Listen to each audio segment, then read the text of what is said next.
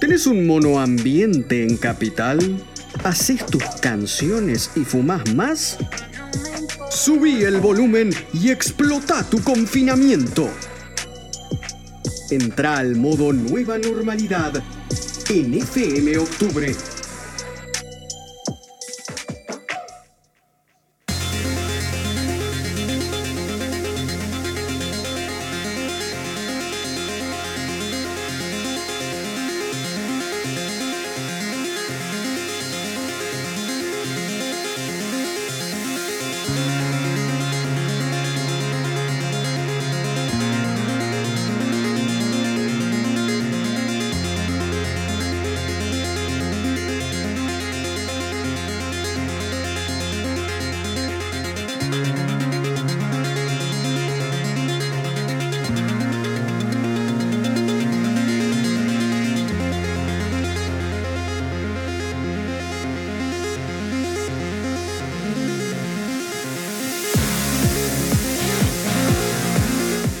Y así bien arriba en octubre en casa, le damos la bienvenida a Lucio Consolo de Peces Raros. Hola Lucio, ¿cómo estás?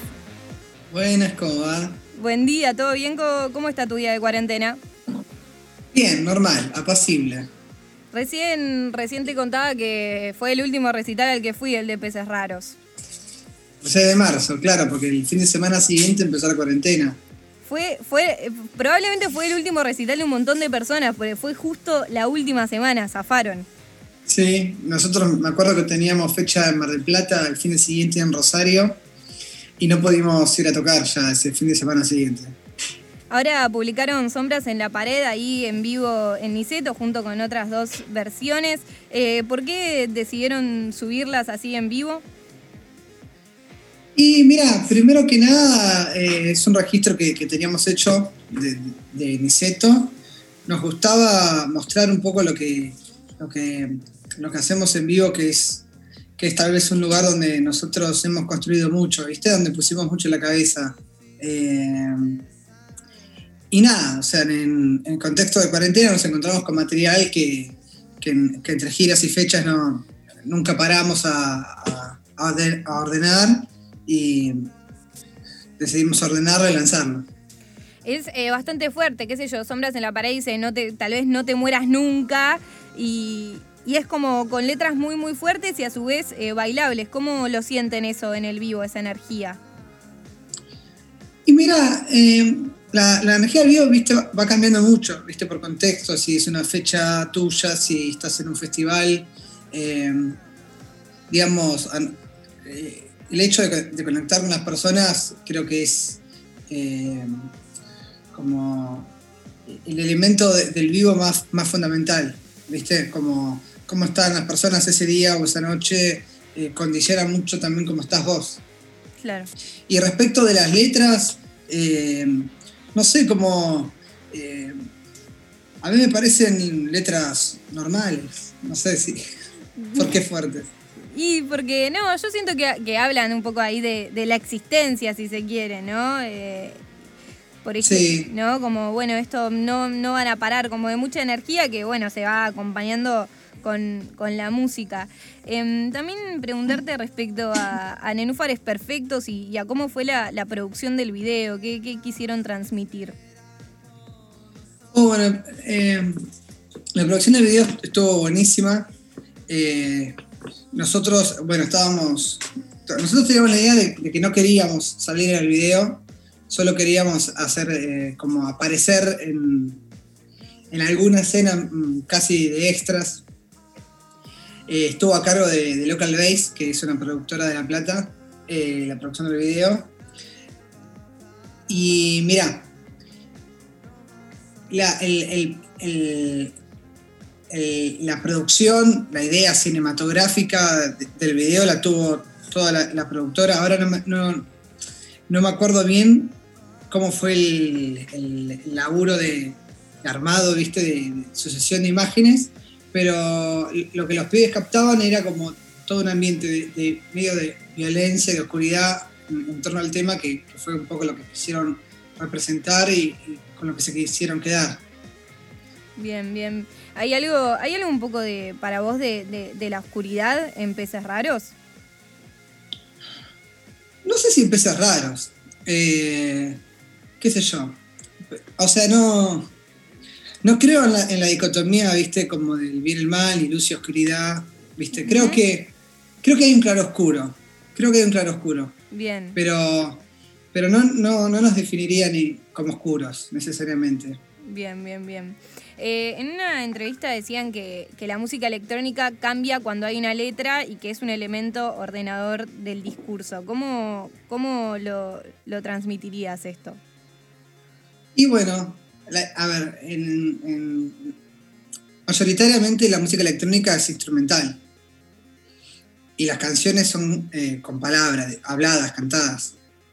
Em, y bueno, y nosotros, digamos, cuando nos metimos en una fiesta electrónica y descubrimos ese mundo, lo que, lo que quisimos hacer fue, bueno, traer, de ese mundo lo que podamos y adaptarlo a nuestro mundo, que eran las canciones. Entonces, digamos, eh, fue un poco como meter un círculo en un cuadrado y es como la gracia de, de encontrar el punto justo entre algo más electrónico, más puramente electrónico, con un poco más, eh, con menos desarrollo. Y tal vez en otras canciones, por ejemplo en Nenúfares, que es más canción, que tiene más un desarrollo de canción, que tiene una ave más diferenciable. Y, nada, eso creo que es una de las, de las tensiones con las que nos encontramos siempre al momento de, armar un tema o de producir o de componer, que es cuánto, cuánto dijo de cada cosa. Claro, como cuánto de, de música electrónica y cuánto también de canción decís. Exactamente, exactamente. ¿Qué, importancia tiene la Universidad de La Plata de Bellas Artes en, Peces Raros? ¿Cómo, cómo, se fueron encontrando? Ahí eh, tal vez fueron buscando diferentes estéticas que las llevaron a Peces Raros. Mira, eh, primero fue muy importante porque nos, nos, permitió conocernos, porque nosotros nos conocimos de, de ahí, viste, de la facultad. Eh, después, em, yo creo que lo, que nos enseñó, lo que nos enseñó, porque la facultad no, no, se, no, se enseña música electrónica, ¿no? Al menos en mi carrera que estudié música popular, sino que, bueno, se enseñan otras músicas. Em, es em, abrir, ¿viste? Como abrir la cabeza, abrir y meterte. A mí me enseñó a meterme en músicas que, que tal vez por, eh, por, prejuicio o por juicio o por lo que fuere, no, no, jamás hubiese abordado si no fuese por la facultad. Y creo que ese espíritu eh, me marcó mucho, ¿viste? Como, como. Cuando a uno no le gusta algo, generalmente es porque no lo entiende o porque o porque no lo vivenció, porque no tiene el, recurso o, no tiene eh, el decodificador de códigos de, esa música en particular. Claro, claro, claro. Y mm, también en, una nota hablaban de, que tanto en un solo de guitarra como en un sonido más de, sintetizador, tal vez dentro de, ese baile o de la búsqueda artística se pueden acceder a verdades más profundas respecto a el ser de cada persona, por ejemplo. Eh, ¿les, pasó a ustedes de, en Peces Raros ir accediendo a verdades más profundas eh, a través de la música, de ir conociéndose más? Yo creo que la, música fue lo que nos, lo que nos retuvo, ¿no? Lo que nos, lo que nos acercó, lo que nos aproximó. Y obviamente que en tanto tiempo de trabajo uno se conoce muchísimo, tiene eh, un montón de situaciones, eh, muchas eh, buenas y otras no tanto, donde, donde vas conociendo a otra persona Em, no sé si lo plantearía en esos términos, pero porque em, no sé si la música es un medio para la verdad realmente. Bien. Eh, no sé si haya algo que sea un medio para la verdad realmente. Tampoco. No sé qué es la verdad. Bueno, es un complejo. hay, hay, gente que está estudiando mucho hace muchos años lo que es la verdad, así que. Ok, yo tampoco lo sé, así que. No sé. No, serio, no, no, no, considero la música como un medio para la verdad. Muy bien. Y mm, si en este momento, en este momento de cuarentena, tal vez, o, en general, se, ponen a pensar a, los discos como un camino, qué sé yo, bueno, no gracias, apuntaba acá, o parte un mal sueño acá y anestesia acá, o los piensan más como individuales. No, no. A ver, nosotros no gracias. Eh, éramos unos muchachitos que escuchaban cierta música y nos pusimos a, hacer eso, que era lo que conocíamos. Y después de, descubrir la electrónica, en realidad lo que, lo que empezamos a hacer fue a, imitar o a reproducir algo que nosotros admiramos eh, de grandes artistas, ¿no? que, nos, influencian, nos influenciaron, tal vez eh, está más exhibido en una canción o en un disco que es eh, cierto espíritu rupturista, ¿no? Cierta... No romper por romper, pero sí esta cosa de romper con la, lógica de uno mismo. Tal vez eh, es muy, muy obvio en, no sé, en, la discografía de los Beatles, o es muy obvio tal vez en la discografía de Charlie o de Spinetta. Digo, como está esa cosa de rompo con mi propio paradigma, ¿viste? Rompo con, con mi propia mi propio universo de imágenes, ¿viste? Entonces lo que hicimos a partir de No Gracias fue empezar a buscar eso que nos permitiese romper con, nuestra propia, con nuestro, nuestro propio collage de influencias y ahí terminamos descubriendo la música electrónica por, eh, por buscarla también. Y, a partir de ahí nos cambió un poco la cabeza en cómo figurar una idea o cómo hacia dónde estábamos yendo también. Bien, y, después en parte de un mal sueño siguieron desarrollando, siguieron profundizando eso. Parte de mal sueño eh, fue eh, el resultado de la primera experiencia con, ese deseo. Y en anestesia lo, pulimos, creo que lo, perfeccionamos más, lo encuadramos más, eh, logramos tal vez dominar mejor el lenguaje de la electrónica y hacerlo eh, convivir mejor con el lenguaje de la, o la estructura de la canción, a mi modo de verlo. Bien, bien, bien. Y en anestesia, perdón, estoy como... sí. ¿Y en anestesia? Claro, no, en parte más sueño, claro. Eh, nosotros, eh, es la primera fotografía, de, es la primera impresión de, cómo empezamos a jugar con, con esos lenguajes. Y en anestesia, yo creo que es, está como más acabado claro. Eh, la, influencia de la electrónica y la convivencia con la canción. Bien, bien, bien. ¿Y cómo, cómo piensan la, estética de las portadas de los discos? Oh, no, eh, a ver, no sé, qué buena pregunta, porque nosotros tenemos ideas y nos, juntamos a trabajar con, alguien que se encarga del arte visual y, y empieza así un ida y vuelta no demasiado extenso, ¿viste? tenemos una idea, vemos si funciona, vamos por otro lado y hasta que nos cierra algo. Y a la hora, a la hora de componer, eh, primero buscan la instrumental y a partir de eso la letra, o primero o van mutando, o primero la letra y después la instrumental. Eh, mira, no, no hay un procedimiento muy claro, porque a veces a veces hay una idea musical, a veces hay una, frase dando vueltas, eh, a veces salen juntas, eh, a veces nunca salen, así que no, no, es que no es que nos sentamos y decimos, bueno, primero la armonía, después la letra, sino que va todo, va apareciendo de un modo, de un, modo un poco indómito, o sea, eh, aparece una, una, palabra, una vieja idea, aparece una melodía,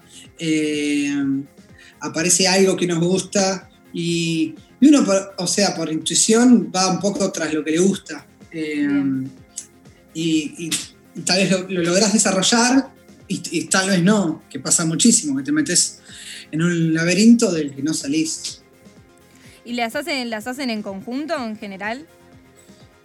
muchas canciones sí, las, hacemos con Marco, otras las, las, hace él, otras las hago yo y nos vamos mostrando canciones, vamos viendo qué nos gusta, para dónde estamos yendo. Eh, también hay algo y es que, que, que, siempre estamos como compartiendo música y compartiendo influencias, como compartiendo, uno lo escucha al otro tocando algo, ¿viste? Eh, las ideas eh, están dando vueltas, eh, no es que nos juntamos una vez por mes y uno saca un manojo de canciones y empieza a tocar, no, sino que hay una atmósfera compartida, no es que hay una atmósfera, puede ser de referencias, puede ser de canciones, puede ser de, como de algo que nos atrajo, algo que le atrajo uno y el otro dice, ah, mira, ¿entendés? Como, claro. Son como muchas capas ahí. Muy bien. Em, acá nos gusta también preguntar respecto a, como el contenido de, las letras, ¿no? Por canciones en particular. Por ejemplo, la canción Clericó, eh, ¿de qué, cómo surge, de qué, de qué trata? Mira, eh, yo me acuerdo que estaba trabajando en un bar en, en, un, puesto en una playa, no, me acuerdo ahora qué playa, y me acuerdo que se trabajaba a la tarde. Y de, de, ahí me acuerdo que, bueno, mucha gente venía y me pedía clericó, que, que es un trago. Es un trago donde agarras un montón de frutas y por ahí champán, lo mezclas todo y queda ahí, queda el trago. Eh, que lo aprendí a hacer ahí en ese trabajo. Bien. Y mm, no sé, o sea, hay gente que se queda hablando, gente que, que no. Y de esa experiencia creo que salió la sensación que me llevó a esa canción, que en definitiva eh, yo no creo que, que sepa eh, finalmente de qué habla. O sea, creo que el oyente, y yo como oyente, digo, que el oyente le puede asignar la interpretación que quiera. Creo que ese es un, gran valor de, de, escuchar, ¿no? Poder terminar de darle un sentido eh, propio. Em, yo volvía de la playa todas las tardes y agarraba, tenía una idea que era, que era eso, como, como mezclar todo y que esto es la vida, una, como una gran cosa indefinible. Y lo que me fue llevando a, esa idea, viste, como de que la vida es un poco un clericó, ¿viste? Un montón de fruta y un poco de champán. Muy bien, buenísimo, buenísimo. Em, y también, eh, ¿qué, se viene a futuro? ¿Qué, piensan? Eh, ¿Se viene un nuevo disco? Sí, sí, se viene un nuevo disco que de hecho estamos trabajando hace ya unos dos meses. Eh, con el productor Juan Stewart, que fue quien nos produjo Parto Mansueño, que también nos produjo Anestesia. Y venimos trabajando a distancia hace bastante tiempo ya, incluso mucho antes de que empiece la cuarentena. Eh, porque como veníamos con, con, muchas fechas, veníamos de Niceto, íbamos para Rosario, eh, estaba medio difícil armar, aterrizar, caer al estudio. entonces ya habíamos empezado a elaborar, mandándonos archivos, mandándonos sesiones, estamos trabajando con, a distancia. Claro. Así que cuando, cuando llegó la cuarentena, solo reafirmó el método de trabajo que veníamos teniendo. Muy bien. Y respecto a, esta movida musical, que bueno, es como, está dando como un auge de una nueva generación musical muy importante, en donde hay un montón de, bandas que vas a ver a, a lugares quizás más chicos, pero que la rompen absolutamente toda con un sonido muy, muy grosso. Y también en La Plata, ¿no? Como un polo cultural, qué sé yo, está Laptra, Isla Mujeres, se me ocurre también, un montón de, bandas que también están surgiendo de, La Plata. ¿Cómo pensás a La Plata como polo cultural y, eh, de, de eh, un punto de, juventud, de las facultades? Mira, yo pienso La Plata como, como un escenario ideal para, para armar un proyecto. Es una ciudad, como vos decís, eh, con muchas facultades, muchas. Eso hace que haya gente de todos lados siempre entrando y saliendo. Es chica, es una ciudad chica, es una ciudad relativamente chica para, para, la cantidad de facultades que hay. Eh, y es una ciudad que por ser chica y por tener tan, tantas, tantas facultades, creo yo, es eh, como que brota un poco eh, de las paredes las actividades culturales, los espacios, espacios alternativos, bandas, proyectos. Eh, es una cosa muy, muy linda. Y, y nada, yo pienso La Plata como eso, un escenario ideal para, para, para armar, para armar, para armar, para armar proyectos, ya sean musicales o no, eh, productora, eh, proyectos audiovisuales. Eh, hay mucho contagio de ideas y, y mucha, mucha estridencia, creo. Bien, bien, bien, bien. ¿Te acordás cómo, fue, cómo fueron las primeras fechas de, de Peces Raros? Sí, obvio. Me acuerdo, eran en centros culturales, eran en centros de estudiantes eh, y en pequeños bares, obvio, eh, en Pura Vida, ya un poquito después en Pura Vida. Primeros en centros, centros estudiantes y centros culturales, que era para nosotros, bueno, nuestras primeras fechas, estaba buenísimo. Eh, ahí también rápidamente hay, hay una, como un, radio en el que moverse, ¿no? O sea, vos armas algo y inmediatamente tenés como un montón de pequeñas situaciones en las que podés participar, que para una banda eh, que está arrancando está buenísimo. ¿Viste? No, no tener que ir a cerrar un, deal con un bar o ese tipo de cosas que uno las, las aprende un poco después. Va, al menos nosotros la aprendimos un poco después. Entonces nos movíamos de ese radio. Y el hecho de, que bueno, que hay un montón de bandas surgiendo ahí, de, los movimientos estudiantiles también, eh, ¿pensás que hay como una cuestión que de social, de mensaje político social que, que ya está dado, como que tal vez no es necesario como, como en otra generación musical decir bueno, eh, estoy en contra de los que están en el poder, por ejemplo, así explícitamente, pero que es algo que ya está dado y que tal vez, bueno, eh, pensar a, lo bailable o a ciertas palabras o no, como, como una, un acto, no sé si revolucionario, pero sí un acto de, decir de, libertad y de los cuerpos, tal vez pensarlo de esa manera, pero como algo más implícito, pero que lo social y la cuestión social y política ya está acomodada y como de alguna manera naturalizada. No lo sé, no lo sé porque siempre está en movimiento eso ah, también, ¿no? O sea, siempre la, cuestión política, y la cuestión política, sea partidaria o no, y la cuestión social, siempre está en movimiento, ¿no? Siempre está como redefiniéndose o encontrando nuevos, nuevos objetos o nuevas situaciones, em, nuevas, nuevas formas también. Em, Así que no sé si es eh, un supuesto constantemente. Sí, obviamente hay espacios donde hay supuestos que en otros espacios no hay. Y hay eh, códigos que, que hay en ciertos lugares o en ciertos ambientes que en otros ambientes no hay. Y que obviamente en los ambientes mm, estudiantiles, eh, esos códigos están, están, están. Lo que no sé si responde a tu pregunta en realidad. No, no, igual es más para em, charlar y reflexionar al no, tema. No, no, pero es que, es que estoy pensando.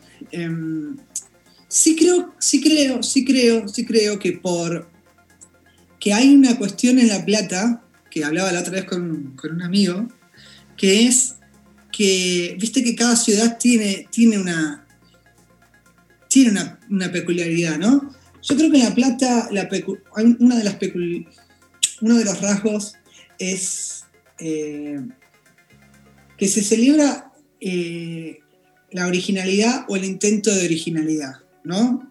Que es algo que, se, que se, que se, visibiliza, ¿viste? Y yo no sé si que tiene que ver con, una cuestión más intelectual estudiantil, no sé bien, o sea, igual es, simplemente una sensación, ¿no? Como que en La Plata hay mucho lugar a las rarezas.